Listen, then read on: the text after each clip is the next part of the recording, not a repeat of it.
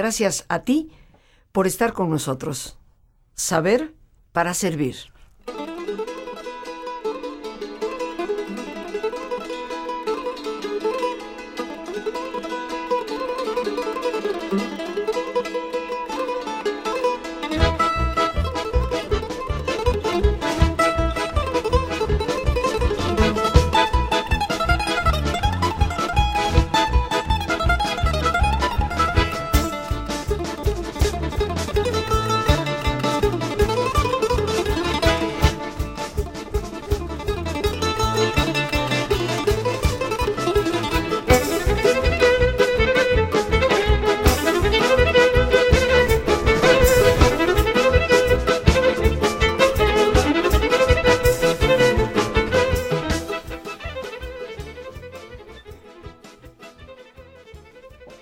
Escuchando, queridos amigos, una melodía tradicional del eh, judaísmo, de esas tradiciones de Europa del Este, donde el judaísmo persistió con gran resiliencia a lo largo de siglos, y esta melodía lleva como título el baile, la danza de papá y mamá, y en el violín interpretado nada más y nada menos que por Itzhak Perlman, el gran violinista, considerado posiblemente sino el mejor entre los dos o tres mejores del mundo.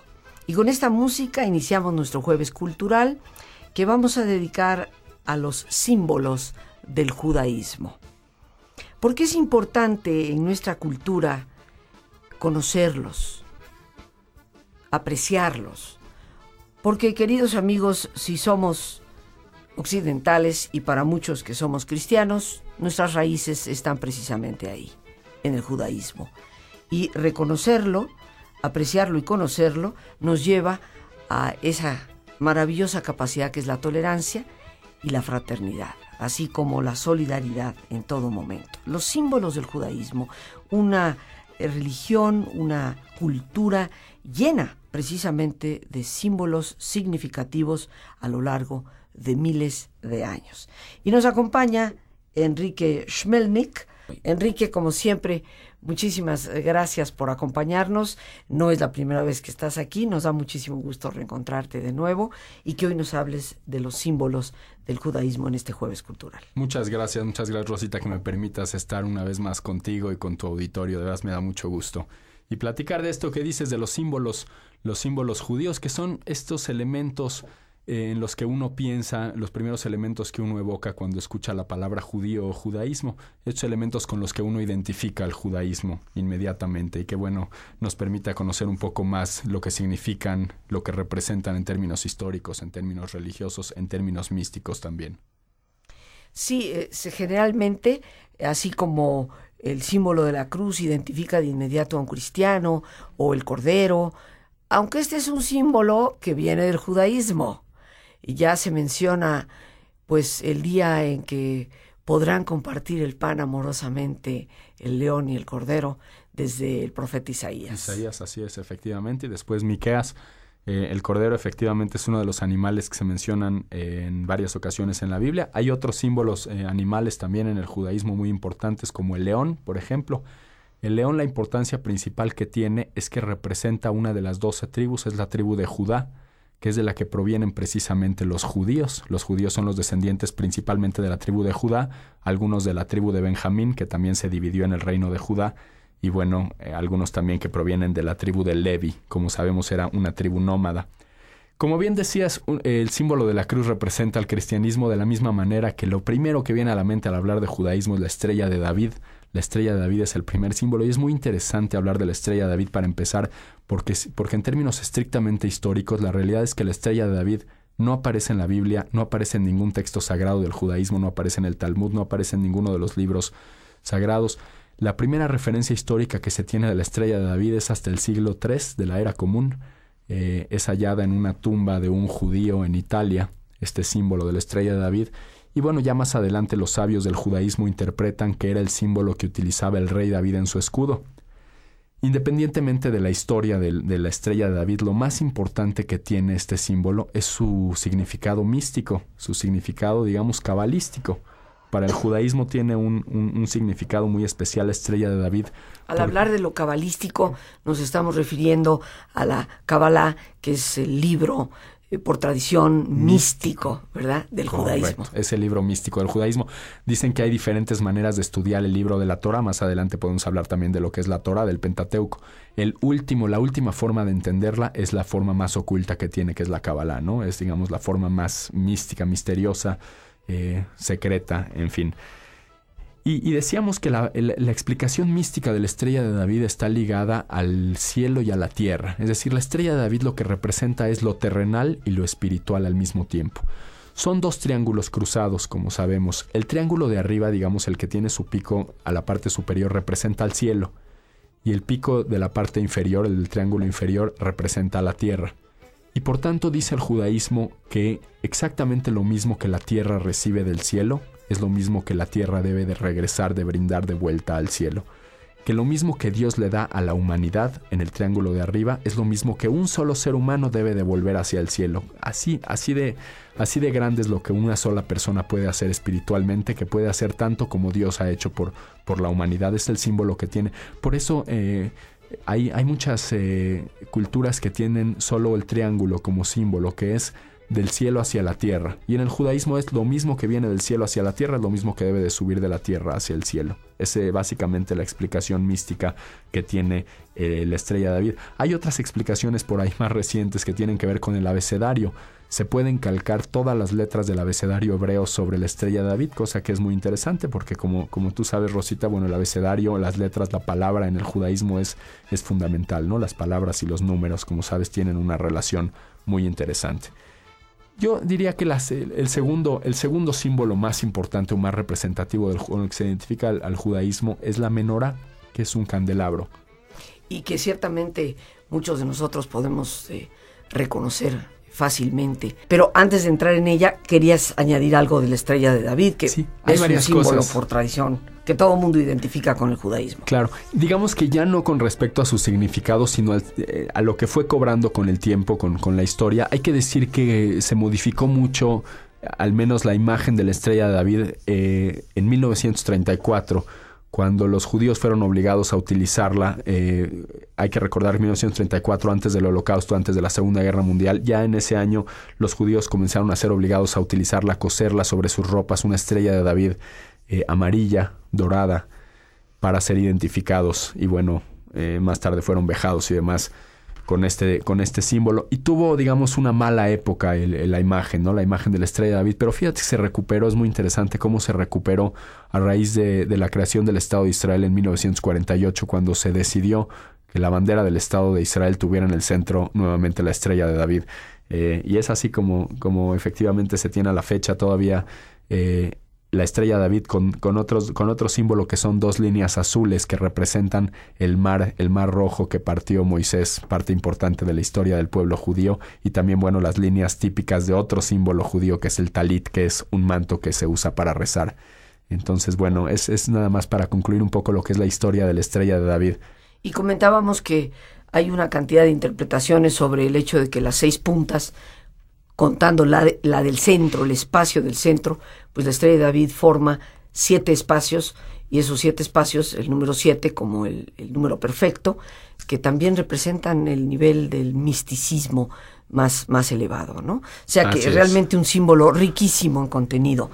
Y vamos a, al otro que es el famoso candelabro, el candelabro sí es un símbolo eh, religioso y hay que decir que sí está escrito en los textos, está escrito, es muy antiguo, está escrito me parece desde el libro de Levítico en el Pentateuco, donde se ordena hacer un candelabro de oro con siete brazos que sean de la misma pieza, exactamente de la misma pieza, y está en el, la primera mención, de hecho, antes de Levítico está en el libro de Éxodo, un, libro antes, es decir, en el segundo libro de, de, la Biblia, en el segundo libro del Pentateuco. Se ordenó hacer este candelabro de oro y se puso en el templo. Ese candelabro, bueno, desapareció tras la destrucción del templo, del primer templo. Eh, pero bueno, lo que representa básicamente... Si me permites, Enrique, interrumpir porque algunas personas no conocemos tanto el simbolismo judío, pero muchas personas han visto fotografías de Roma o, han ido a Roma, de hecho. Y en el famoso arco de Tito está precisamente en uno de los extremos del foro romano, en la parte interna del arco, está la menora, este candelabro, porque representa el triunfo de, Tito sobre el pueblo judío en la destrucción del templo por ahí del año 70. 70, exactamente. Exactamente. Esa fue exactamente la destrucción del segundo templo, que fue ya el último que existió. Fue el, el segundo templo que habían construido cuando estaban bajo el dominio del imperio persa y que había permitido el, emperador Ciro construir nuevamente el templo. Pero bueno, el, tema de la menorá, eh, lo que representa en términos religiosos son los siete días de la semana y nuevamente el número siete al que hacía referencia, el número perfecto, por eso tiene sus siete, sus siete brazos. La Kabbalah, en cambio, otra vez regresamos al libro místico, eh, considera que la menorá representa el libro de la vida. Son como siete, las siete ramas del libro de la vida, nuevamente con siete brazos, ¿no? Eh, es básicamente lo que representa la menorá.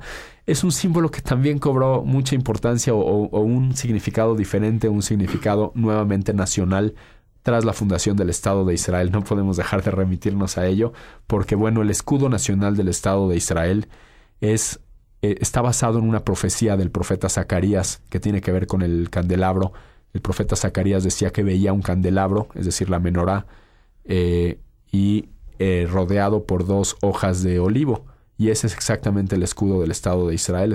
Lo que aquí sería, digamos, el águila devorando a la serpiente en México. En Israel el escudo que oficial del Estado es un candelabro, una menorá, el candelabro con las dos hojas de olivo, una a cada lado. Entonces, bueno, cobró también un significado diferente a raíz de la creación del Estado de Israel. Ese es básicamente todo lo que hay con respecto a la menorá. Menorá es eh, como se pronuncia exactamente, es una palabra aguda, digamos, menorá. ¿Significa candelabro? Es candelabro, sí, sí, exactamente. Eh, hay, un, hay un símbolo muy interesante en el judaísmo, también cuando hablamos, no necesariamente de judaísmo, pero cuando mencionamos la palabra judío, el primer significado que evocamos en común, creo yo, es el solideo, la kipá, el gorrito, el gorrito que la cachuchita esa, este. Exactamente. Que bueno, en el catolicismo, pues la hemos imitado, ¿no? Porque el Papa y los prelados de la jerarquía lo, lo utilizan. Así es. Este solideo, bueno, que se llamaba, en, eh, lo llamaban los judíos ashkenazim, es decir, los judíos de Europa del Este a los que hacía referencia con respecto a la música, lo llamaban yarmul, que todavía algunos lo llaman yarmul, que es un solideo, es, es un gorrito, efectivamente. No tiene realmente un significado sagrado por sí mismo, pero es importante vestirlo. Bueno, los, los judíos ortodoxos lo usan todo el tiempo, incluso eh, usan un sombrero sobre él también, que también puede sustituir. Pero bueno, siempre tienen abajo también el solideo. Pero los judíos que no son ortodoxos lo utilizan para rezar, lo utilizan para entrar a la sinagoga, para estar en el cementerio, en fin, eh, para pronunciar el nombre de Dios. Y lo que significa es recordar que hay alguien arriba de nosotros, que hay alguien por encima de la humanidad. Es básicamente el significado del, del, eh, de la. Eh, así se le llama en hebreo, kippah, kapele en, en yiddish, como le llaman también los judíos ashkenazim, los judíos de Europa del Este. Significa recordar que hay alguien arriba de, de la humanidad. Y, y, también su significado varía, no en términos religiosos, más bien diría que en términos medio políticos, eh, por su color, por su textura. Es decir, por ejemplo, los judíos ortodoxos, los judíos más religiosos, esos que visten de negro y demás, lo utilizan también negro, ¿no? Con, es, una tela negra. Eh, pero en cambio hay judíos, judíos de otro, digamos, con, una creencia ciertamente diferente. Vamos a decir judíos sionistas, por ejemplo, eh, religiosos y sionistas, que lo utilizan de colores y es, es tejida uno puede identificar a qué grupo pertenece un judío por el tipo de, de, de el tipo de solideo que está vistiendo, ¿no? Más o menos. Es, es solo un, un, detalle, insisto, más bien, es más un comentario deportivo, digamos, porque es una diferencia, sí, una diferencia política más que, más que religiosa. No tiene un, un, significado religioso el cambio, ¿no? Pero bueno, ese es otro de los, de los símbolos más importantes del judaísmo. Diría que el que sigue quizá otro de los, de los eh, de los símbolos más representativos del judaísmo con el que se identifican los judíos en general, es una cajita que se coloca en el marco de las puertas de los hogares judíos. Es la mezuzá. Esta es una, una cajita que contiene en su interior versículos bíblicos y se coloca, bueno, como decimos, en el marco de las puertas, está ahí eh, clavado en los marcos. Y los judíos acostumbran, bueno, no todos, pero eh, algunos judíos acostumbran besarla o decir algún rezo al pasar por la puerta. Es una especie de guardián, de guardián de la puerta del hogar judío. eh, tiene como, insisto, eh, ciertos versículos bíblicos que, tienen una función, digamos, están ahí precisamente como protegiendo el hogar, como protegiendo la habitación y demás. También tiene una razón histórica, también representa algo con respecto a la historia. Hay que recordar cuando los judíos estaban, bueno, no eran solo los judíos, en ese entonces eran todas las tribus, eran los hijos de Israel, eran esclavos en Egipto y Moisés los liberó, los liberó con diez plagas.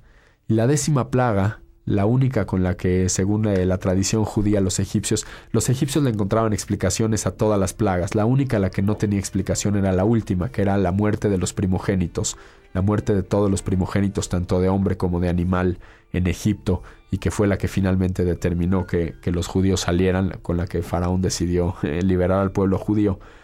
¿Y esto qué tiene que ver con la mezuzá? Bueno, que cuando, cuando se, se realizó esta, esta última plaga, eh, la idea es que pasó por, por la tierra de, de, Egipto, incluyendo la tierra de Gosen, donde vivían los judíos, el ángel de la muerte, el ángel de la muerte que se llevaba a todos los primogénitos de Egipto.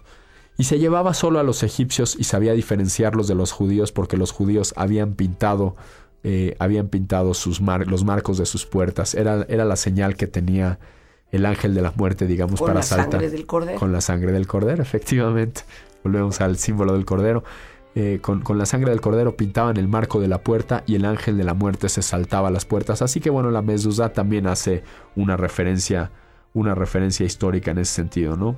Básicamente es la, es la, explicación de la mezuzá. Mezuze también le llamamos. Bueno, hago siempre la referencia del Yiddish porque, bueno, soy judío ashkenazi.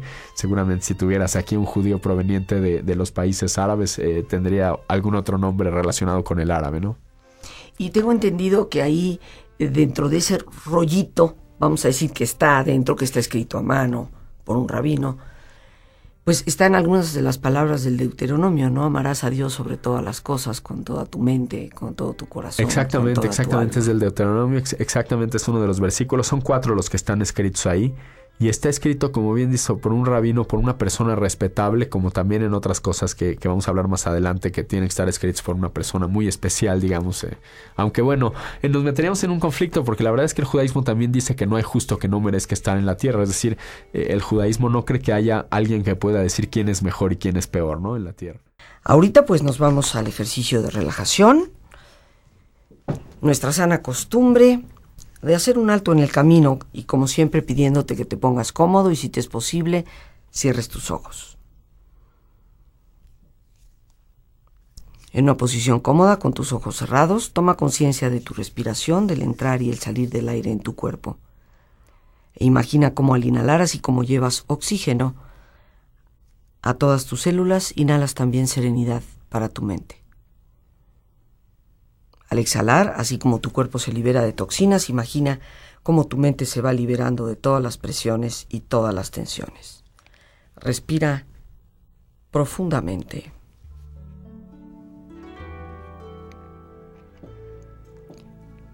Y relaja tu cuero cabelludo.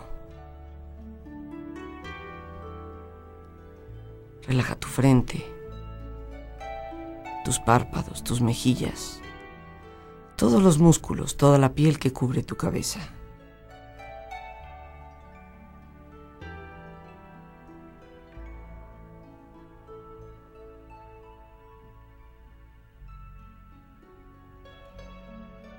Relaja tu cuello y tu garganta, siente su flexibilidad, equilibrio, balance.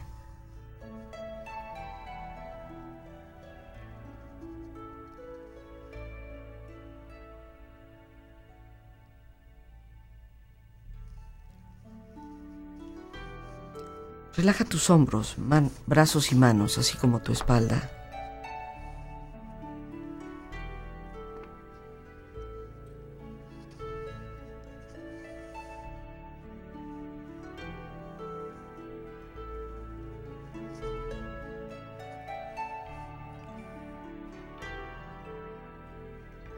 Relaja tu pecho exterior e interiormente.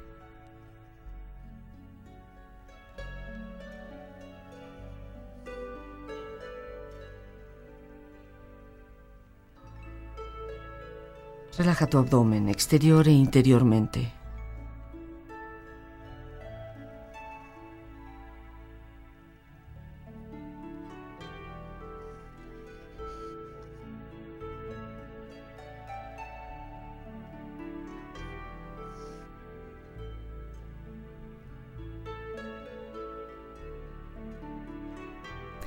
Relaja tus muslos, tus rodillas,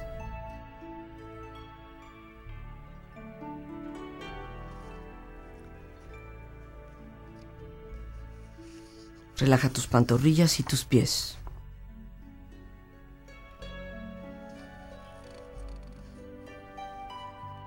Y con tu cuerpo profundamente relajado, proyecta en tu mente la imagen de un lugar ideal para el descanso.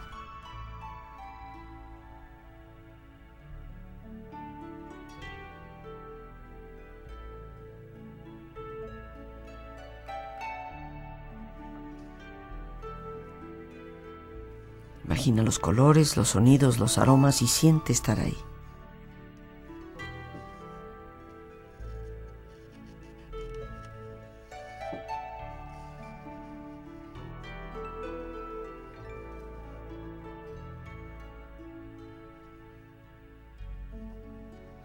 Con tu cuerpo relajado y tu mente serena, reflexiona. De algunos proverbios judíos y grandes escritores desde la antigüedad. Con una mentira puede irse muy lejos, pero sin esperanzas de volver.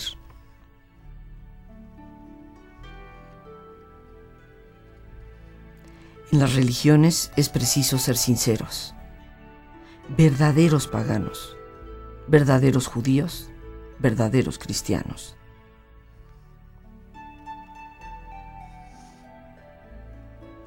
El que no puede sobrellevar lo malo, no vive para ver lo bueno.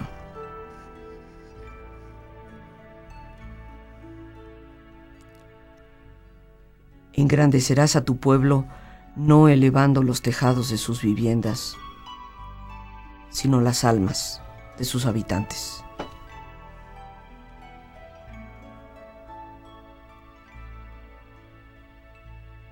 Respira profundamente relájate bien.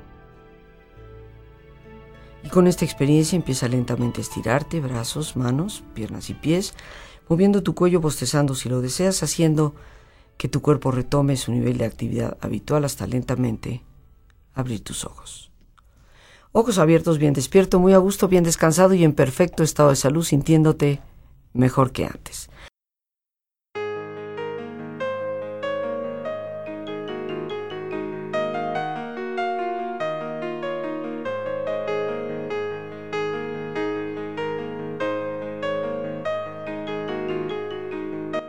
Amigos, amigas, creo que todos somos muy conscientes de la enorme necesidad que hay de interioridad y de valores. ¿Qué mejor que dejarnos guiar por una de las grandes maestras de la espiritualidad, Teresa de Jesús? Les invito a mi conferencia gratuita este próximo viernes 29 de enero de 7 de la tarde a 9 de la noche, que será una introducción al diplomado sobre meditación y espiritualidad en Teresa de Jesús, cuyo primer módulo se inicia el lunes primero de febrero, continuando el día 3 y 4, tres días para el primer módulo que tendremos sobre la vida de Teresa y las lecturas que más le influyeron donde descubriremos desde los libros antiguos una espiritualidad, curiosamente en algunos aspectos, mucho más profunda de la que hoy practicamos. Para informes pueden llamar al 55 37 32 9104. También en ese mismo número pueden enviar un mensaje vía WhatsApp o vía Telegram. Lo repito con gusto, 55 3732 9104. Los estaré esperando.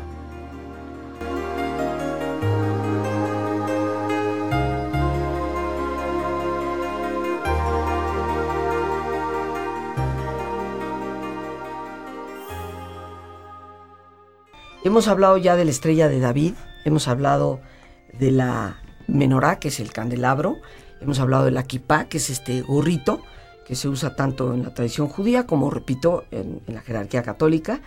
la mezuzá, que es la que está a la entrada de los, en los dinteles, que prácticamente todas las puertas, a la entrada de una casa.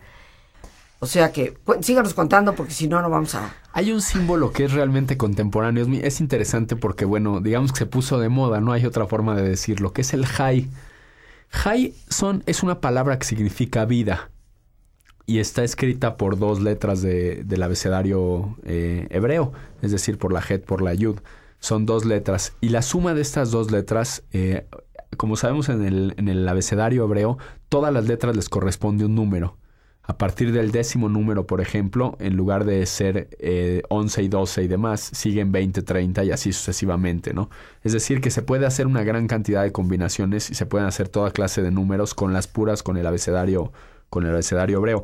El número que corresponde a la palabra vida es el 18. Por eso el 18 tiene un gran significado también en el judaísmo. Cuando uno hace un regalo o algo por el estilo, siempre se ponen 18 monedas, por ejemplo, en alguna cajita o algo por el estilo, que es una forma de desear larga vida, ¿no? Y eso tiene que ver con el high. Pero bueno, decíamos que es un símbolo que se puso de moda porque bueno, la palabra high ahora se hacen algunos dijecitos y demás y bueno, vemos que algunas personas en lugar de la estrella de David o del, o del candelabro utilizan el high. Hay por ahí incluso algunas combinaciones con, con el high y la estrella de David, ¿no? Se les pone adentro. Pero bueno, si alguna vez ven un simbolito ahí que, y les dicen que es un high, eso es lo que significa vida, ¿no? Es la palabra vida en hebreo eh, y se encuentra en muchos lados. Uno, la verdad es que uno de los, el, el pilar del judaísmo definitivamente, como bien decías, es la Torah no deberíamos hablar de él como un símbolo, pero bueno, la realidad es que identifica también al pueblo judío, ¿no? Eh, en el exterior, es decir, eh, la gente al pensar en el judaísmo piensa en el libro de la Torah, como piensa en el Corán al hablar del Islam, ¿no? La Torah es, como bien decías, el Pentateuco, relata desde la creación hasta la muerte de Moisés, son los cinco primeros libros exactamente iguales de cualquier Biblia, ¿no? No hay ninguna diferencia. Quizá la única diferencia que haya son las traducciones, pero es exactamente igual, es la, el mismo relato.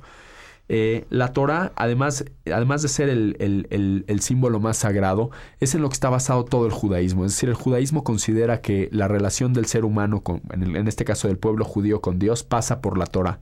Ni siquiera dice que, que el judío deba preguntarse cómo es, quién es, eh, cómo empezó todo. Simplemente dice con la, eh, con la Torah es suficiente. Es decir, la Torah es el, contacto, la línea, digamos, la línea telefónica que tiene el judío con Dios, ¿no? Es, es, la, es también una especie de guía de turistas. Es la forma de vivir está escrita en la Torah. Por supuesto no se aspira de ninguna manera que alguien alcance la perfección o que siga todo al pie de la letra, porque para eso somos seres humanos, para equivocarnos, y por eso la fiesta más importante es la fiesta del perdón, el Yom Kippur, porque el ser humano es imperfecto.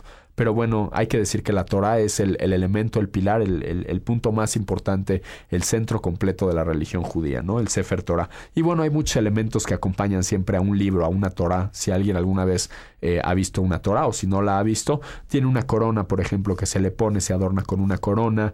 Eh, a la hora de leerla se lee con una, una, una manita plateada, digamos, una pequeña mano eh, plateada.